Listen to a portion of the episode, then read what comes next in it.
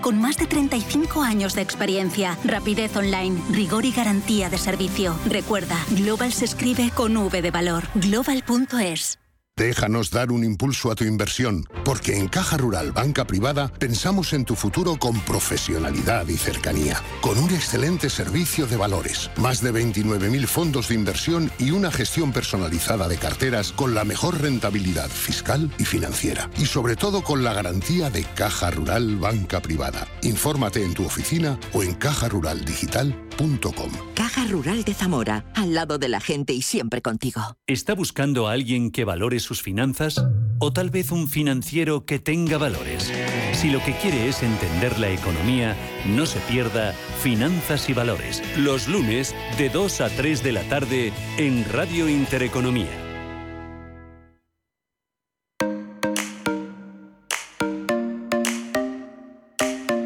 Los desayunos de capital.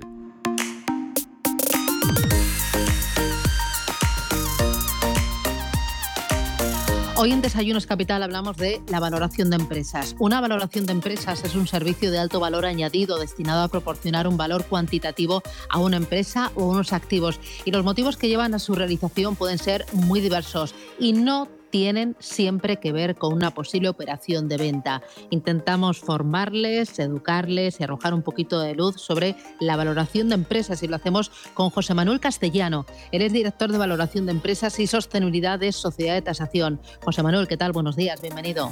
Buenos días, Susana. Mm, oye, lo primero, ¿por qué valorar una empresa? Eh, ¿Cuáles son los motivos? Motivos para valorar una empresa. Bueno, pues siempre están los, motivos evidentes, ¿no? Cuando se plantea una operación de compra-venta de empresa o cuando algún socio pues están planteando bien salir o bien ser eh, entrar de alguna manera en el capital de, esta. Eh, otras finalidades como puede ser pues la acreditación de valor de la empresa, efectos de, garantías, por ejemplo, para entidades financieras, etcétera. Eh, es decir, hay situaciones que se producen en la vida de la empresa o, en la vida de sus socios que hacen absolutamente necesaria pues, eh, una valoración de la empresa. Pero también es cierto que cuando no se produce alguna de estas situaciones, también es muy interesante para una empresa el, conocer su valor. ¿no? Eh, cuando hablamos de empresas cotizadas, siempre tenemos la referencia de, del precio, ¿no? aunque bueno, en ocasiones está afectado por circunstancias como las que estamos viviendo. ¿no? Pero claro, cuando nos alejamos de ese mundo de las empresas eh, cotizadas, eh, también tiene una gran utilidad, em, digamos, el, que la empresa tenga un conocimiento de, su valor. ¿Por qué? Porque gestionar algo que no se sabe lo que vale, pues no tiene mucho, mucho sentido. Eh, para esto, lo más relevante no es tanto conocer el valor mm, cuantitativo en euros, aunque pudiera a priori eh, parecer que es así, sino tiene mucha más relevancia el cómo se llega a estimar ese valor. De ahí la importancia de que una valoración eh, pues tenga una calidad y un rigor importante, porque eso es lo que permite pues que la empresa identifique sus drivers de valor, ver cómo la evolución de estas puede afectar a, este valor de, la empresa, ver qué efecto pueden tener decisiones tanto tácticas como estratégicas que una empresa se pueda plantear en algún momento y no simplemente viendo el impacto que esto pueda tener en sus beneficios a, corto plazo, sino el impacto que esto pueda tener en lo realmente importante que es su valor. ¿Cómo se hace una valoración de empresas? Y entiendo que esa valoración de una compañía necesita un informe muy detallado. Sí, efectivamente. Eh, cuando hablamos del el valor de una empresa, nos enfrentamos a las distintas acepciones de valor que hay en una empresa. ¿no? Pero sin duda la más significativa es, es, digamos, lo que, lo que da sentido a la esencia de la empresa, que es eh, estimar el futuro y ser capaz de traducirlo en una cuantía de dinero equivalente hoy. Entonces, claro, hablamos de estimar el futuro y no hablamos de adivinar el futuro que supone bueno, pensar un poco qué pueden hacer las cosas sin ningún tipo de base, y tampoco como muchas veces es habitual cuando uno se, ve ejercicios de este tipo, en proyectar el futuro como una simple continuidad del pasado. ¿no?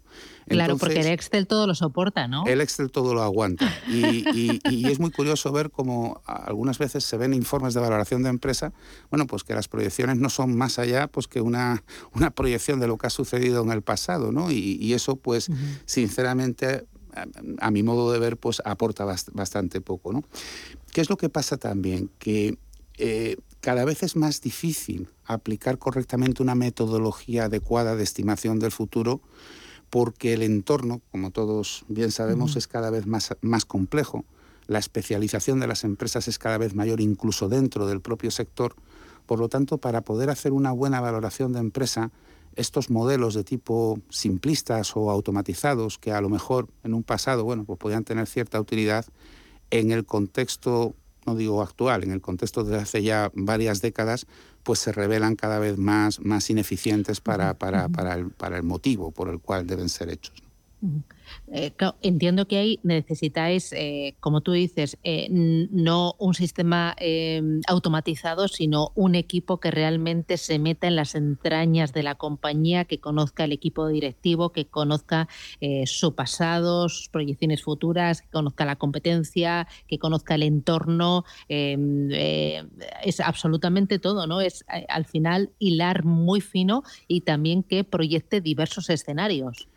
Eso, eso es fundamental, Susana. Eh, lo primero que tu pregunta me lleva a pensar es eh, quién es el profesional más adecuado para afrontar este tipo de ejercicio de valoración de las empresas, ¿no?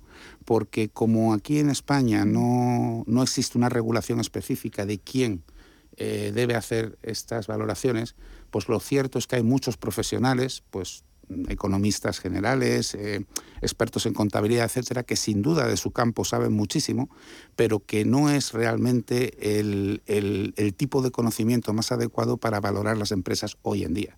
Entonces, ¿quiénes son estos profesionales que hoy en día están más capacitados para hacer esta labor? Pues eh, los analistas financieros. Esto en Estados Unidos es así. En Estados Unidos sí se exigen certificaciones profesionales específicas en valoración de empresas a, quienes, a quienes pueden firmar estos informes. ¿no? Por eso nosotros en Sociedad de Tasación disponemos de analistas certificados por el Instituto Español de Analistas Financieros, enmarcado en la Asociación Europea de Analistas Financieros, que garantiza que nuestros profesionales tienen esos conocimientos específicos que hoy en día se necesitan para hacer una valoración eh, correcta de, una empresa. Y luego, además, también hay otro tema que, que, has mencionado y que es sin duda así, y es que cada vez es más necesario el conocimiento del sector. Claro, cuando alguno de nuestros oyentes está escuchando esto, probablemente si está relacionado con una empresa mediana o incluso pequeña, puede estar pensando, hombre, claro, pero esto, eh, este hombre está hablando de las grandes empresas, etcétera, etcétera. No, realmente es que hoy en día, mm, aunque la empresa, su dimensión sea más reducida, la complejidad muchas veces es, es análoga. Por lo tanto, el conocimiento específico del sector requiere expertise que muchas veces es difícil encontrar en una persona. Por eso nosotros en Sociedad de Tasación, además de un equipo de analistas eh, con, esta, con esta certificación que, que, he comentado, también tienen una especialización sectoral que aplica no solo a las empresas grandes, sino también a empresas medianas. Eh, me decías que eh, tiene todo el sentido el valorar una empresa siempre, ¿no? Para conocer cuál es su valor y cuál es su estimación, pero entiendo que todavía cobra mucho más importancia el tener la valoración cuando tenemos en el radar una operación de compra o de venta de la compañía o de una participación de la compañía. Ahí es clave el tener un informe de valoración de la compañía.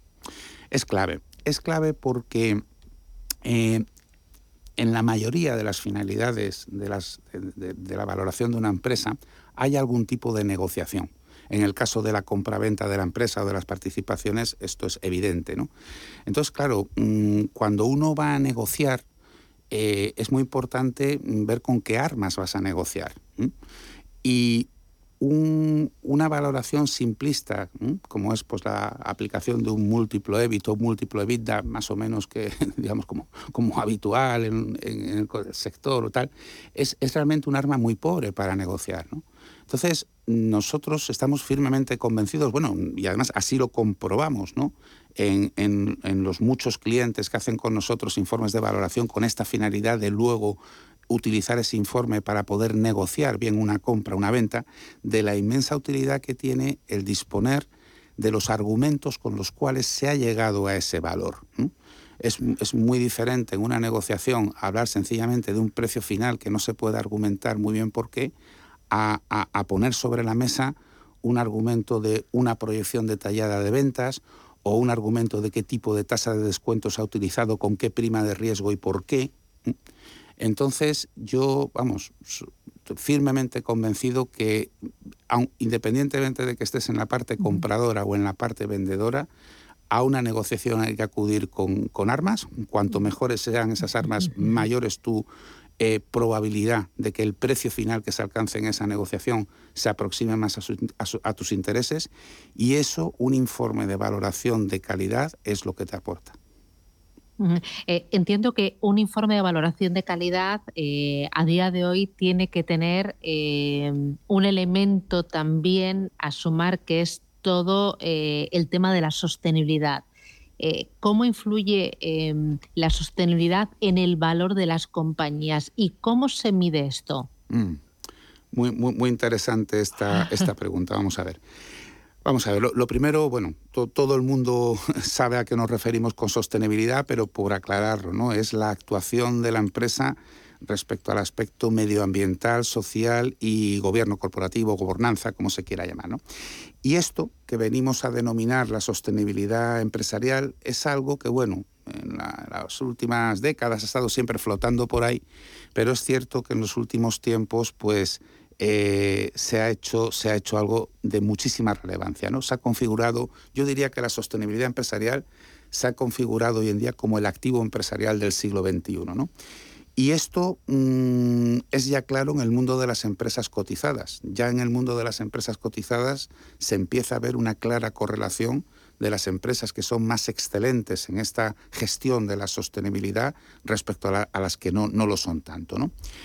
Eh, pero el último hito que nos hemos encontrado, que bueno, es muy reciente, pero muy intenso, es que esto que estaba en el mundo de las grandes empresas cotizadas está empezando a declinar a muchísima velocidad hacia el mundo de las empresas no cotizadas, ¿no? De las empresas, bueno, de un cierto tamaño, pero ya hablamos de empresas grandes, de empresas medianas cada vez más, ¿no? Y por lo tanto, eh, parece lógico pensar que eh, es, este componente de sostenibilidad cada vez va a empezar a formar parte de manera más, más relevante del valor de la empresa, eh, del valor económico de la empresa. Pero lo cierto es que en el punto en el que estamos actualmente, yo creo que lo que tenemos que centrarnos es en desarrollar el cómo medir y cómo evaluar esta sostenibilidad. Porque hasta que no sepamos claramente cómo hacer esto, bueno, el, trasladarlo a valor pues mm, puede ser un ejercicio un tanto, un tanto fútil. ¿no? Entonces, en sociedad de tasación, nosotros hacemos también esto como parte de nuestra actividad como tasadores de activos empresariales. De hecho, contamos con un informe rating de evaluación de sostenibilidad para empresas de cualquier tamaño y de cualquier sector. Bueno, es que fíjate, esto de la sostenibilidad hace unos cuantos años ni aparecía en un informe de valoración, ¿no? Y ahora entiendo que es un elemento muy a tener en cuenta por parte de la propia empresa, pero también por parte de un posible comprador o un posible vendedor, ¿no? Eh, aquí eh, es un elemento más que nos va a dar información sobre lo que vale esa compañía en el mercado, a día de hoy y a futuro. Así es es muy frecuente entre nuestros clientes que junto a la demanda de un informe de valoración de empresas también nos empieza cada vez más a solicitar un informe de evaluación, un informe de evaluación rating como el que hacemos nosotros de su sostenibilidad. Eh, oye, y ahora que has mencionado clientes, ¿qué tipo de clientes son los que tenéis en sociedad de tasación? ¿A qué tipo de empresas valoráis? Pues mira, en sociedad de tasación, aunque nosotros lógicamente nuestra, nuestra actividad por naturaleza es la tasación inmobiliaria, como es bien conocido, pero llevamos desde hace ya mucho tiempo valorando cualquier tipo de activos empresariales entre los cuales está la propia, la propia empresa. ¿no? Y valoramos empresas de cualquier sector de actividad y tenemos especialistas apropiados para ello y también de cualquier tamaño desde las empresas que pueden ser más grandes hasta incluso pues empresas de muy reducido tamaño. Pues enhorabuena, José Manuel Castellano, director de valoración de empresas y sostenibilidad de Sociedad de Tasación. Gracias, eh, cuídate mucho y a por la semana, por el lunes. Feliz día. Muchas gracias, Susana. Muchas gracias. Gracias, José Manuel. Un abrazo, encantada. Hasta pronto. Adiós. Hoy en día, encontrar la herramienta que pueda resistir el paso del tiempo es fundamental en la renta fija. Es por eso que MFS Investment Management adopta un enfoque Active 360. Visite mfs.com barra Active 360. En Santander Private Banking sabemos que ser un número uno conlleva la responsabilidad de conseguir unos resultados únicos. Por eso, como hace Rafa Nadal en cada punto, trabajamos con un modelo de asesoramiento especializado buscando la excelencia para nuestros clientes, lo que nos ha llevado un año más a ser reconocidos como la mejor banca privada de España por la prestigiosa revista Euromoney. Santander Private Banking y Rafa Nadal, el compromiso de ser un número uno. ¿Tu hipoteca está contaminada por el IRPH? Recuperar tu dinero puede parecer complejo. Nosotros en Durán y Durán Abogados sabemos que es posible. Los resultados, un 99,9% de éxito, nos avalan. Contacta con Durán y Durán Abogados.com. El IRPH para nosotros es cosa del pasado. Tenlo presente. Durán y Durán Abogados.com. Mantén sana tu hipoteca. En Radio Intereconomía nos adelantamos al futuro con My Economy. My Economy, una iniciativa que da voz a los nuevos mercados descentralizados. Bitcoin, criptoactivos, metaverso, NFTs. My Economy, de lunes a viernes de 3 a 4 de la tarde. My Economy, el espacio cripto de Radio Intereconomía.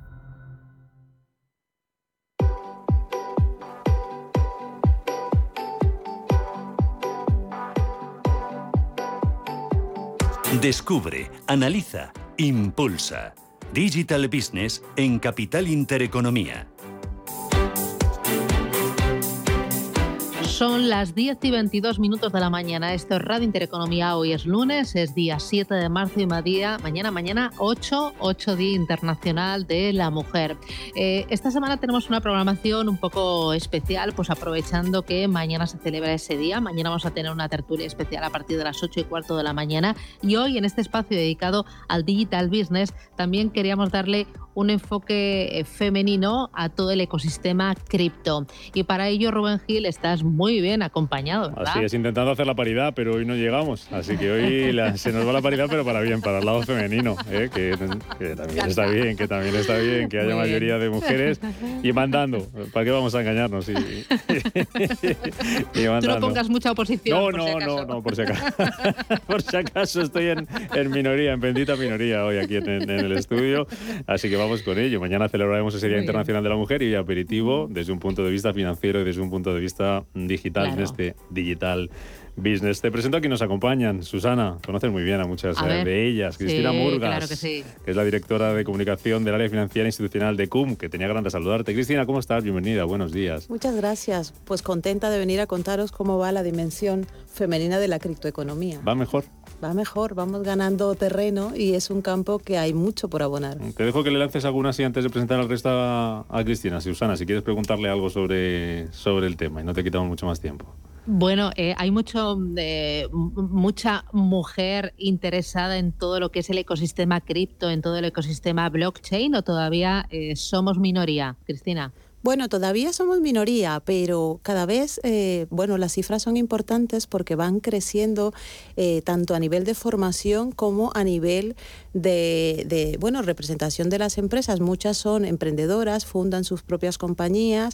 Es un universo que va creciendo a nivel global, con lo cual, pues, oye, mm, tener mujeres en, una, eh, en un ecosistema tan nuevo es importante. Y mira, en España, la Asociación de Talento Tech en, el año de del año 2020 a 2021 graduó eh, más de 5.000 eh, profesionales en el, en el sector tecnológico y de esos el 30% correspondían a mujeres. Eso es importante porque, bueno, es un campo bastante disruptivo y, vemos que las mujeres también podemos alcanzar cotas en las que antes pues eran y, eh, no, no, podíamos imaginar que podíamos estar. Bueno, junto a Cristina Murgas, como decimos, directora de comunicación del área financiera institucional de COM, que lleva más de 20 años de experiencia asesorando a empresas del sector financiero y dentro de este ecosistema fintech y cripto, asesorado, por ejemplo, a la Asociación Española de Fintech Insurtech, a la Asociación de Crowlending en España y empresas fintech y cripto como Together, como Hauser, Pensumo, Bitnovo, Bitnovo, Protein Capital, Pagantis o Vita. Y me dejo seguramente muchas. Junto a Cristina digo que están con nosotros esta mañana aquí en este Digital Business Marcela Carvajal, que es la CEO de Crypto Plaza.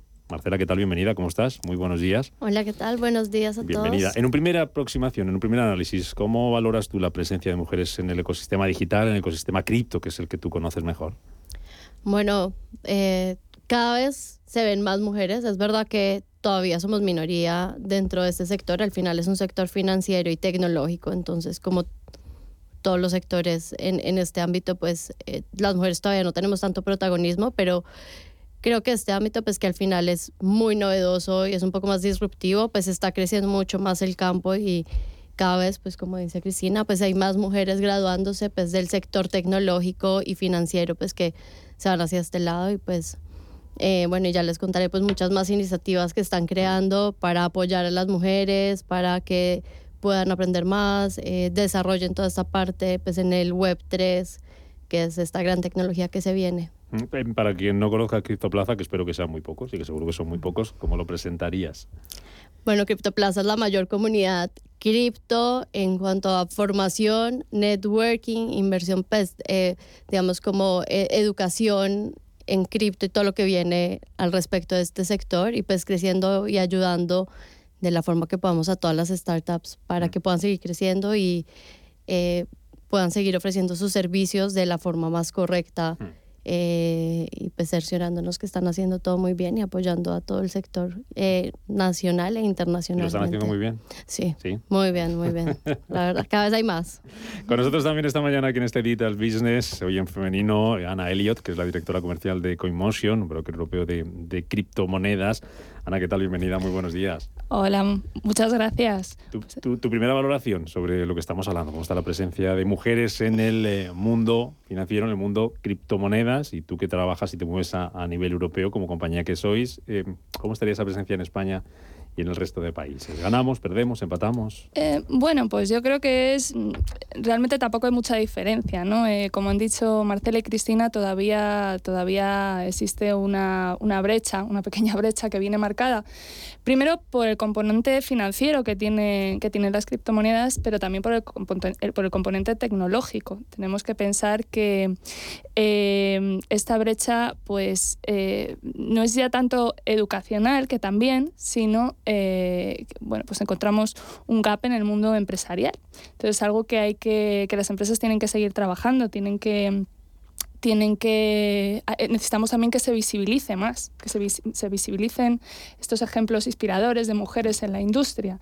Y yo creo que también desde el punto de vista de las instituciones se puede hacer algo más, ¿no? Por, a nivel general, no solo ya en, en la industria cripto, sino bueno, pues intentar incentivar políticas que fomente la conciliación y ese tipo de cosas. ¿no? hay, hay, mucho por hacer todavía. Voy tomando notas por aquí porque como es un tema muy amplio y así luego vamos sacando algunos temas como este de la conciliación que nos dices. Ana, empiezo, empiezo contigo. Quiero hacer una, antes de entrar en temas generales, una, una ronda para las tres, para que nos contéis, ampliéis este punto de vista eh, que ya nos habéis eh, enfocado en vuestra primera respuesta. Eh, desde tu experiencia profesional, empezaste el mundo de las finanzas, llamémoslas tradicionales, ¿no? Luego finanzas cripto. ¿Cómo ha sido ese, ese paso? ¿Cómo ha sido esa, esa evolución desde el punto de vista de una mujer? No sé, esto que siempre dicen, joder, una mujer, alguna vez te han dicho, no, una mujer a, esto de las cripto. Eh, ¿Cómo ha sido ese lado un poco más personal? Bueno, a ver, el, el mundo cripto ya de por sí es un mundo, para el mundo tradicional, muy friki. Es un mundo muy extraño, o independientemente de que seas mujer o hombre, ¿no? Entonces suena, suena como algo súper exótico.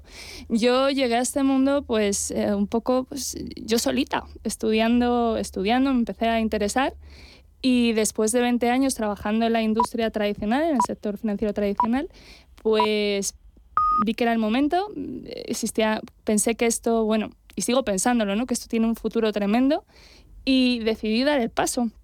Entonces, bueno, a día de hoy eh, creo que estoy viviendo una revolución en primera persona y la verdad es que me siento muy afortunada. Ha roto muchas barreras. Eh, no sé cuál ha sido la más difícil o cuál es la barrera más difícil que consideras tú que tiene una mujer para eh, su desarrollo en este campo, en este ámbito de las, de las cripto. Sí, al final las barreras son más bien bueno, hay, hay, varios componentes, ¿no? Pero sobre todo son sociales, yo creo, ¿no? Em, primero, como te digo, suena muy exótico eh, este mundo y luego, pues bueno, en el mundo financiero en general, aunque ya va habiendo cada vez muchas más mm, mujeres en el, en, el, sector e incluso en puestos, en determinados puestos, en puestos intermedios, hay incluso casi, yo diría que hay igualdad. La verdad es que cuando empiezas a escalar, es decir, en puestos directivos ya empiezas a, encontrar muchas menos mujeres y en los consejos de administración. Lo cual, aunque no es algo que, em, que sea evidente, porque nadie te va a decir nada, o sea, no es algo que tú sientas o que te digan directamente, pero sí que yo creo que eh, las mujeres en el sector financiero en general sienten que existe un techo, un techo de cristal, ¿no? Y que está ahí, es algo que no es evidente, pero está. Así que bueno, pues, pues es un poco lo que hemos vivido todas, yo creo, en este, en este sector. Me recogía yo cifras, eh, por aquí algún dato, que sobre la presencia de mujeres en el sector financiero es el 51% de los empleados, pero si nos vamos a las mujeres en alta dirección es del 17%. ¿Dónde está el gap? ¿Qué falla? Pues el, gap, eh, como te decía, es algo que es, muy sutil, ¿no? no, es algo que es evidente.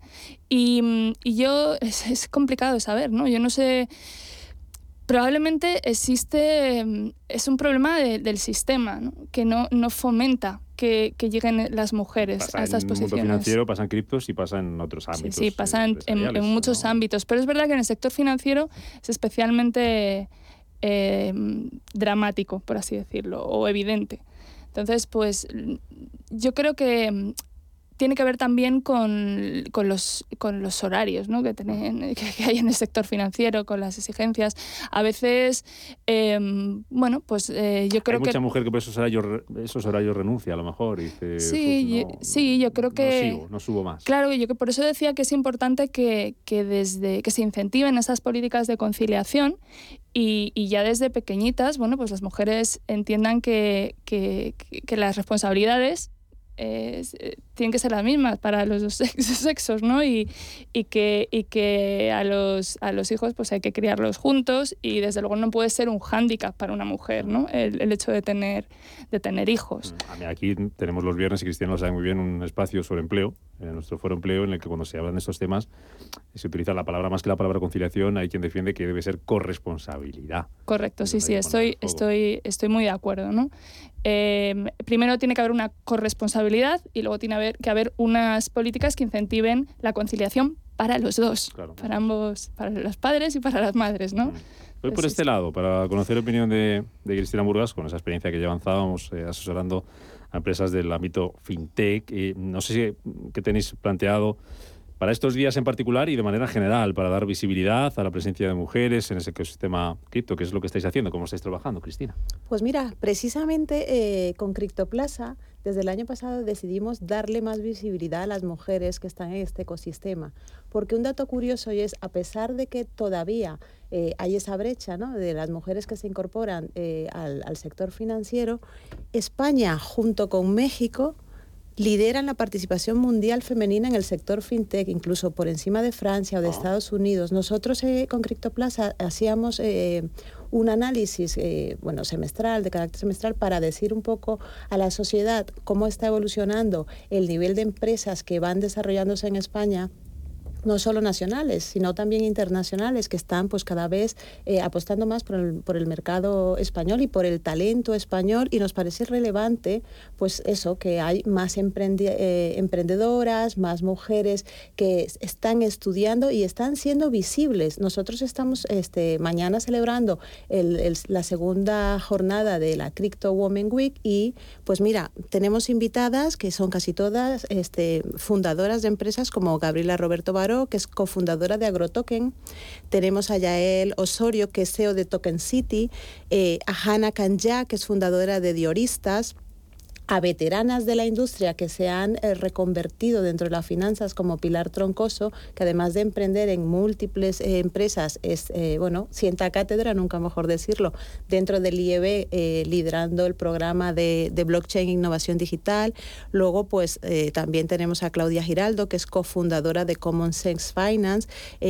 estará con nosotros, pues por supuesto, Marcela, que con su corta edad, pues sea CEO de Criptoplaza y mira, acaba de venir de Denver y nos puede contar cómo está viendo el pulso de, las, de los proyectos de mujeres a nivel internacional y desde luego, pues con el caso de, de Ana Elliot en CoinMotion, eh, que eh, la CEO es Heidi Huskainen y ella es miembro de la junta directiva de CoinMotion y no ha podido estar con nosotros porque no podía venir desde Finlandia, pero son ejemplos claros del papel de la mujer dentro de la industria. Y esos referentes a los que se refería Ana, decir, que hay esas mujeres visibles que puedan servir para otras que, que, no piensen, es que esto es imposible, ¿no? Hay mujeres que han llegado ahí, o sea, el primer paso, uno de los primeros pasos eh, importante, ya estaría dado, ¿no? Ya, ya ahí ya llevaríamos algo ganado, que haya mujeres que hayan puesto la pica y hayan dicho, nosotras estamos aquí en este ámbito. Ya por ahí vamos bien. ¿Qué haría falta para que haya más? Mujeres visibles, para que haya más, más referentes.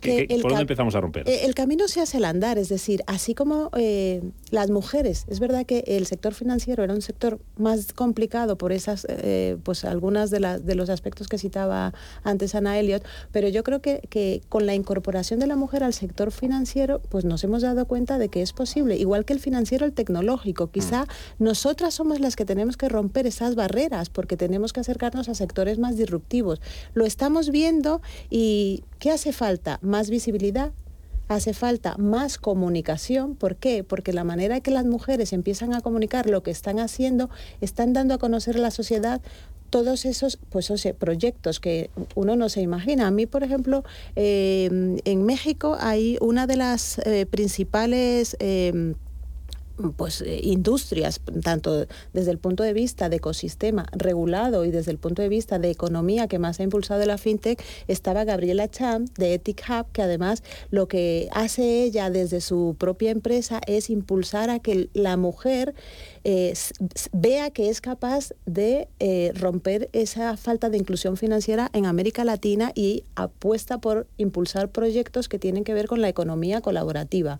Ya no hablamos solo de ese campo, hablamos también de las, de la, de las DEFI, ¿no? de todas las finanzas descentralizadas comunicación, visibilidad, impulso, buscar sobre todo pues financiación. Yo creo que esos campos son los que hacen falta para que las mujeres que están interesadas en el campo de la criptoeconomía ayuden, ayuden primero a crecer a la economía real y en segundo punto pues a, crecer el ecosistema de mujeres que están cambiando la industria financiera. Mm, Marcela, por alusiones, ese viaje a Denver, ¿qué, te has encontrado? ¿Tú puedes compartir con nosotros? A eso que se refería Cristina.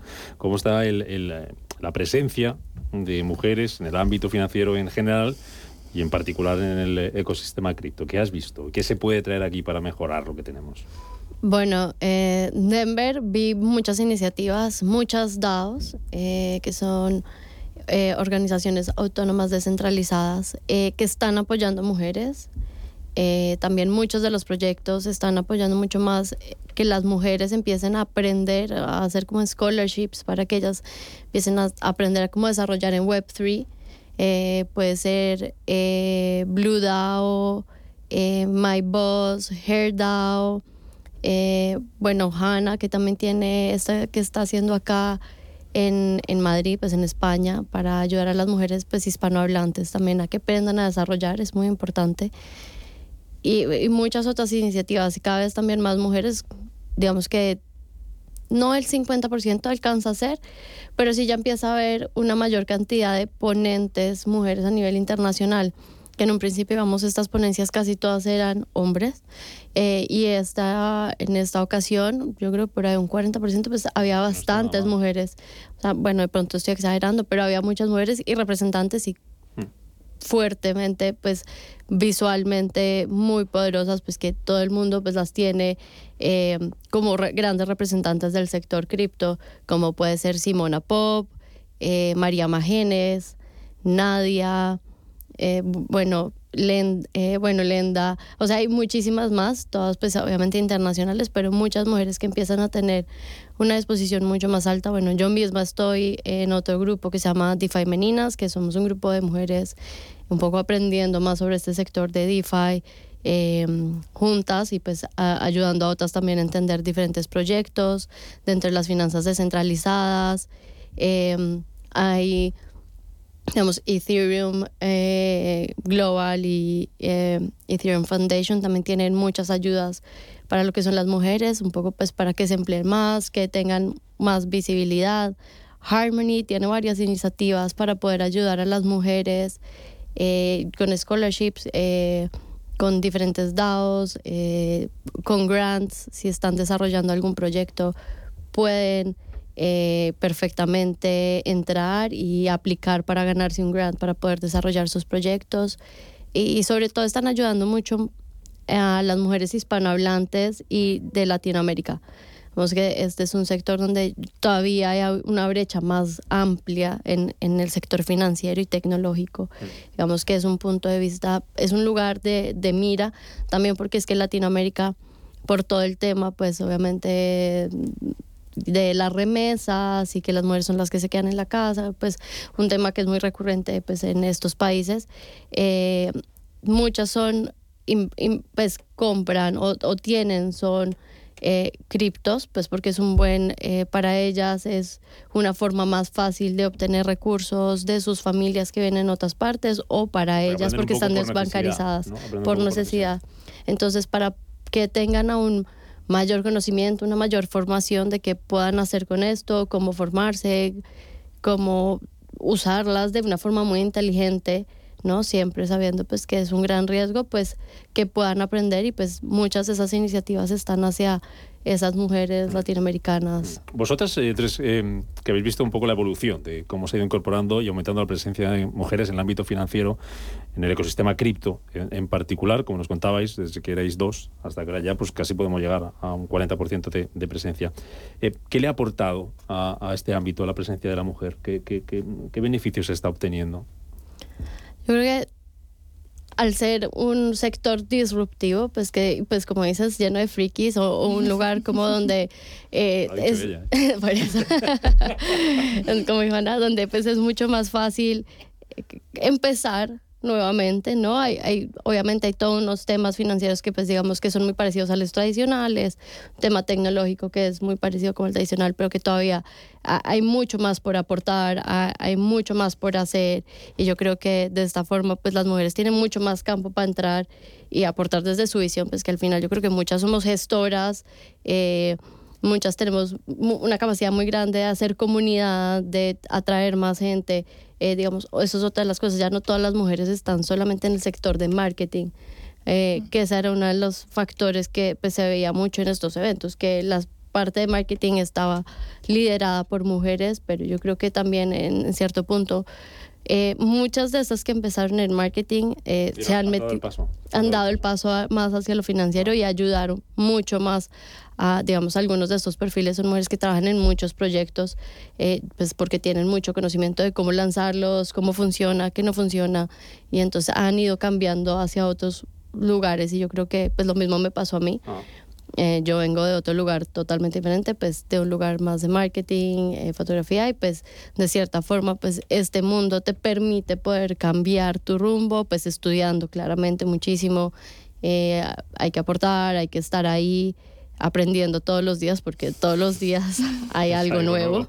Es, es, impresionante, pero pues uno puede dar el paso acá. Es, es mucho más abierto, la gente está súper dispuesta, eh, digamos que yo no siento ese, ese cristal que no me deja crecer más, sino al final siento que hay como todo un universo al que puedo alcanzar mucho más fácil que en un sector más tradicional, digamos que sí sentiría ese techo de cristal del que ya no puedo pasar tan fácil. esto, se me van acumulando las cosas. Eh, os lo pregunto a Ana y a Cristina. Os preguntaba, os quería preguntar también eh, eh, lo que le planteaba yo a Marcela ahora, ¿qué, está aportando la, la, incorporación, el aumento de presencia de la mujer en el ámbito financiero, en el ecosistema cripto, y lo que decía ahora mismo, ser un sector nuevo, diferente, disruptivo, ese techo de cristal se nota menos, ¿lo notáis menos, Ana? Sí, yo, yo, yo creo que sí. Yo creo que sí, porque es verdad que, como dice Marcela, esto está cambiando, cambia todos los días, es impresionante, es, va muy rápido. Con lo cual, al final, em, yo creo que el que, si tú estás ahí, si estás trabajando duro, si estudias, tienes muchas posibilidades, porque realmente... Em, todavía somos muy poquitos en el sector, ¿no? Yo creo que es un sector lleno de oportunidades para todos, ¿no?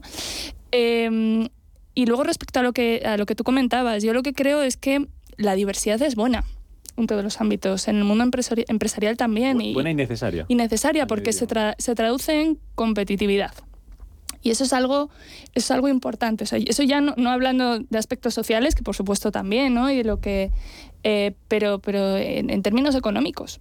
Con lo cual, eh, yo creo que está más, está incluso justificada, ¿no? Desde un punto de vista económico. Em, así que, eh, bueno, pues es, es, es, un esfuerzo que tienen que hacer las, las, empresas por, y en el mundo cripto también, ¿no? Por, porque exista esa diversidad. y bueno, al final redunda en, en en una alta competitividad. Cristina, esos dos ámbitos que, tenemos pendientes que nos yo pienso que el tema de lo del techo de cristal, si existe menos en este sector eh, cripto y, la aportación de la mujer. Yo creo que, a ver, la aportación de la mujer es clara. A mí me gustan mucho los ejemplos concretos. Hay una fundación que se llama Adalab, que está especializada precisamente en formar en esto, en la tecnología, en ciberseguridad, en data center, en estos perfiles que se requieren, y está dirigida a mujeres. El 100% consigue un puesto de trabajo. Es decir, ¿qué aportamos? Mayor valor en empleabilidad. Y en segundo lugar, pues aportamos talento. Es decir, eh, es verdad que discrepo. Yo pienso que no, se trata de que hayan techos de cristal, sino que quizá nos incorporamos eh, con, menos prisa ¿no? al sector financiero. Pero el sector financiero tradicional en España también tiene muchas mujeres representando la industria, grandes gestoras. Eh, no solo de, las eh, entidades financieras líderes en España, como puede ser el Banco Santander con una Lola Solana, como también vemos casos de eh, gestoras internacionales que apuestan con mujeres como country managers, como, como no solamente en España, en Iberia, pues como Amparo Ruiz Campo, que la soléis tener mucho aquí. Hay muchas mujeres en la industria que desde el punto de vista tradicional son ejemplo de cómo han liderado cambios y en el sector cripto muchísimos más. Eh, por daros un dato concreto, el año pasado había 135 empresas dentro de la criptoeconomía que estaban contribuyendo con empleabilidad al sector financiero. Pues muchas de ellas, esto es como el dicho popular, detrás de un, hombre hay una gran mujer que está trabajando y hay muchos casos. Yo lo viví en Together, que estaban mujeres eh, pues eh, apoyando el proyecto, liderando el proyecto. Eh, pasa con Coimotion, más ejemplos no podemos tener hoy aquí. pasa con CryptoPlaza, que vemos muchas mujeres que están demostrando talento, que están haciendo un esfuerzo por formarse y que están haciendo también un esfuerzo por tocar la campana, no solamente dentro del sector financiero, sino en un universo que no deja de ser disruptivo y muy nuevo para la sociedad. ¿Qué papel juega la educación en esto? Marcela, hablábamos eh, también, y eh, acudo de nuevo a ese foro empleo, hablábamos hace un par de semanas de formación profesional y la carencia que hay, por ejemplo, de mujeres que estudian relacionada en carreras o formación relacionada con, con, todo el tema STEM, con las ciencias. Eh, poníamos el foco en el cole, desde muy pequeñitos, cómo hay que enfocar esto. ¿Qué, papel juega la, educación? Ahora que estamos abriendo también la educación a esos nuevos futuros del día de mañana, que no sabemos cómo son, y habrá que plantearse algún día que si seguimos con la educación como la tenemos o hacemos algo diferente que sirva un poco. Eh, ¿Cómo se debe enfocar esto desde, desde el punto de vista educativo, desde el colegio, desde, desde lo más abajo? No sé si se está haciendo bien, mal, regular, ¿cómo lo veis vosotras? Yo creo que sigue siendo demasiado tradicional, como que no de las cosas que más se han quedado, digamos que muy pocos colegios han optado por cambiar un poco sus dinámicas eh, de educación. Yo creo que se quedó como todavía muy eh, en lo tradicional, en, en lo de siempre, como que no entran esas nuevas estructuras sociales que tenemos actualmente. Eh, yo creo que cosas muy importantes como educar en cuanto a temas de finanzas desde muy pequeños es muy importante, hombres, mujeres, todos, las finanzas son un tema muy importante. Eh, temas como cómo es el verdadero uso que se le pueden dar a las redes sociales, creo que es un tema eh, realmente importante actualmente, eh, porque también, sobre todo socialmente, pues nos mueve ahora absolutamente todo. Internet mueve todo, todos estos nuevos desarrollos eh, ampliar no solamente pues en los colegios también el, desarrollo web. Creo que es un lugar hacia el que vamos a ir. Pues eh, debería empezar desde muy pequeños. No digo que todo el mundo eh, sea tenga la personalidad o tenga la disposición, porque también creo que pues socialmente todos tenemos. Pero, lo tenga ahí para poder elegir, ¿no? Exacto, para poderlo elegir es, es muy importante que desde ya desde pequeños tengan una elección, así como de pronto nos, dieron, nos dejaron elegir si queríamos artes o música, eh, pero ¿por qué no también tecnología en cuanto a desarrollo y finanzas?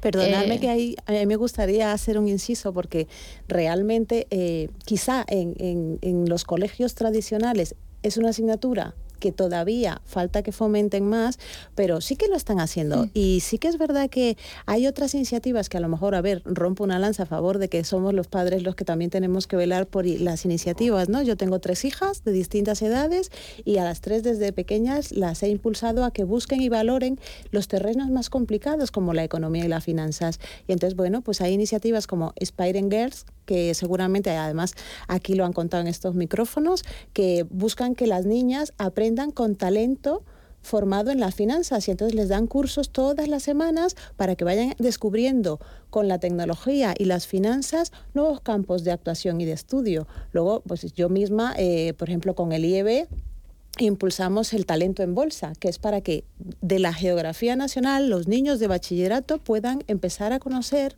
pues eso, de la mano de profesores de, más, de másters y de, y de profesores de grado, pues oye, ¿cómo se, se trabaja en la bolsa? Es decir, que cada vez hay más iniciativas y como estas, la CNMV con Finanzas para Todos, también hay muchos, eh, muchas iniciativas que están ayudando a impulsar las finanzas, el papel de la mujer, la inclusión financiera, eh, que yo creo que, bueno, el año pasado el lema era de finanzas sostenibles, finanzas responsables. Todos los años hay un lema distinto, pero que la mujer está dentro de eh, los temas de estudio y de promoción para que cada vez, pues oye, lleguen a estas, eh, yo que digo, son pues casi cimas, ¿no? Peldaños que se van cada vez eh, fomentando más.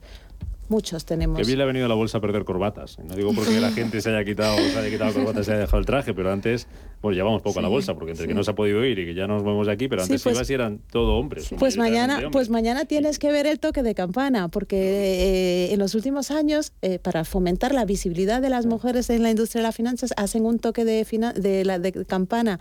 Eh, mujeres emprendedoras dentro del sector financiero, hombre, yo este año creo que no podré ir, pero sí que se puede ver en, streaming y te ayuda a visualizar que la mujer bueno, oye, somos rompedoras y estamos en todos los sectores. Oye, que se nos quedamos sin tiempo. Tema educación, que no te preguntaba Tiana, ¿cómo, cómo lo ves? Pues, ¿Cuál es tu punto de vista? Yo estoy muy de acuerdo con Cristina. Yo creo que afortunadamente las cosas están cambiando. Yo también tengo, tengo niños en edad escolar y no tiene nada que ver, afortunadamente, eh, lo que aprenden hoy en día con lo que aprendimos nosotros. Eh, nosotros eh, la economía no la vimos en, en el cole y, y la tecnología tampoco. Así tampoco que nada. Nada. Nada, nada, nada. Nada. Mira, ahora que hablabais de, eh, de, la tecnología, del toque de campana, eh, con Cristina compartimos un toque de campana hace dos o tres años antes del COVID de la Bolsa de Madrid y la verdad, hablabas también de Inspiring Gales, ese proyecto que están haciendo para, para abrirle los ojos a las niñas y para acercarles al mundo financiero y al mundo de la tecnología. Y me parece que hay muchas iniciativas y yo creo que aquí todos tenemos nuestra responsabilidad. Los padres, el colegio, el sector financiero también, desde el ecosistema cripto también podéis hacer mucho para, para atraer y para formar a, a las niñas y me parece que es, eh, es fantástico, es eh, fantástico y, y, sobre todo pues eh, un mundo apasionante y que está dando sus primeros pasos. Oye, para terminar, Rubén, bueno, que me he metido entre medias, pero es que me parece tan interesante. Cada uno de vosotros me podéis dar un titular de cierre. Cristina, arranco contigo. para que, que nos acompañe durante todo este año, Mujer y Cripto. Pues un titular, la comunicación y la formación son claves para la incorporación de la mujer al sector fintech y a la criptoeconomía. Eh, Marcela, eh, dame tú una frase de cierre. Oh, Dios. Siempre estas frases me quedan. Eh, me pillaste, me pillaste. Pero, pero, volvemos a por nosotros, Pues a ver, yo diría que el sector cripto es un sector de oportunidades para mujeres y hombres. Muy bien, pues chicas, eh, Marcela, Ana, Cristina, un placer compartir con vosotros este Digital Business, un Digital Business especial para anticiparnos ese Día Internacional de la Mujer que es mañana. Gracias, cuidaros mucho y que tengáis buen día. Un abrazo. Gracias, un abrazo. Gracias, un abrazo. chao. chao.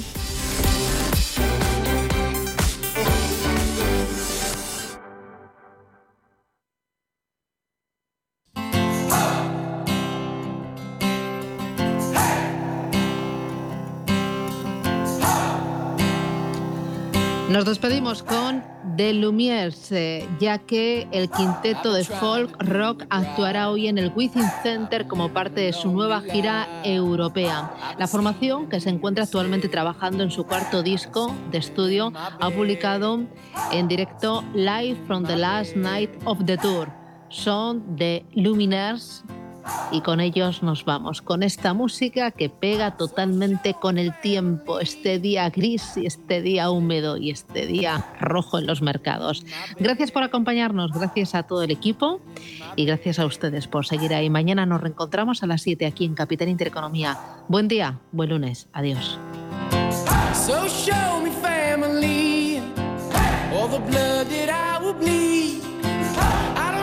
Capital Intereconomía más que bolsa.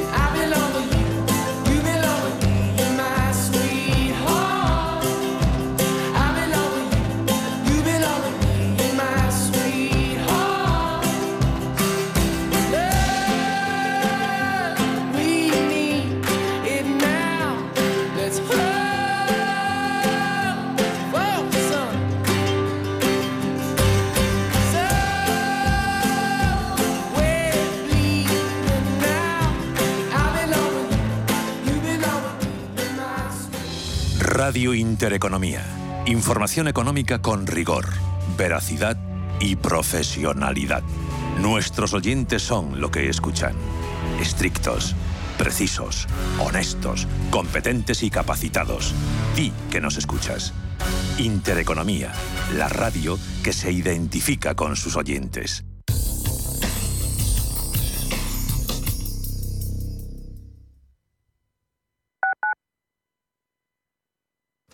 Automatic nos encantan que las acciones sean seguras, sin riesgos. Mira hacia adelante. Invierte en el cuidado de tu cambio automático y rentabiliza con la experiencia del especialista en cambios automáticos. Apuesta por Automatic y obtén buenos resultados. No te la juegues. Automatic.es. Automatic. Reparación y mantenimiento del cambio automático. Radio Intereconomía es la mejor plataforma para dar a conocer, relanzar y poner voz a su empresa. Nuestro equipo comercial le asesora para conseguir sus objetivos. Contacte con nosotros. Teléfono 91 999 2121 y en el mail comercial arroba intereconomía.com. Radio Intereconomía, la radio de las empresas. La de veces que mi padre respondía con una sonrisa a todos mis porque esto y porque aquello. Y ahora que él me pregunta diez veces seguidas quién soy o si ya hemos comido, siempre le respondo con una caricia. Además sé que no estoy sola. Si necesitas ayuda para el cuidado de una persona mayor en Madrid, confía en la Fundación Atilano Sánchez Sánchez.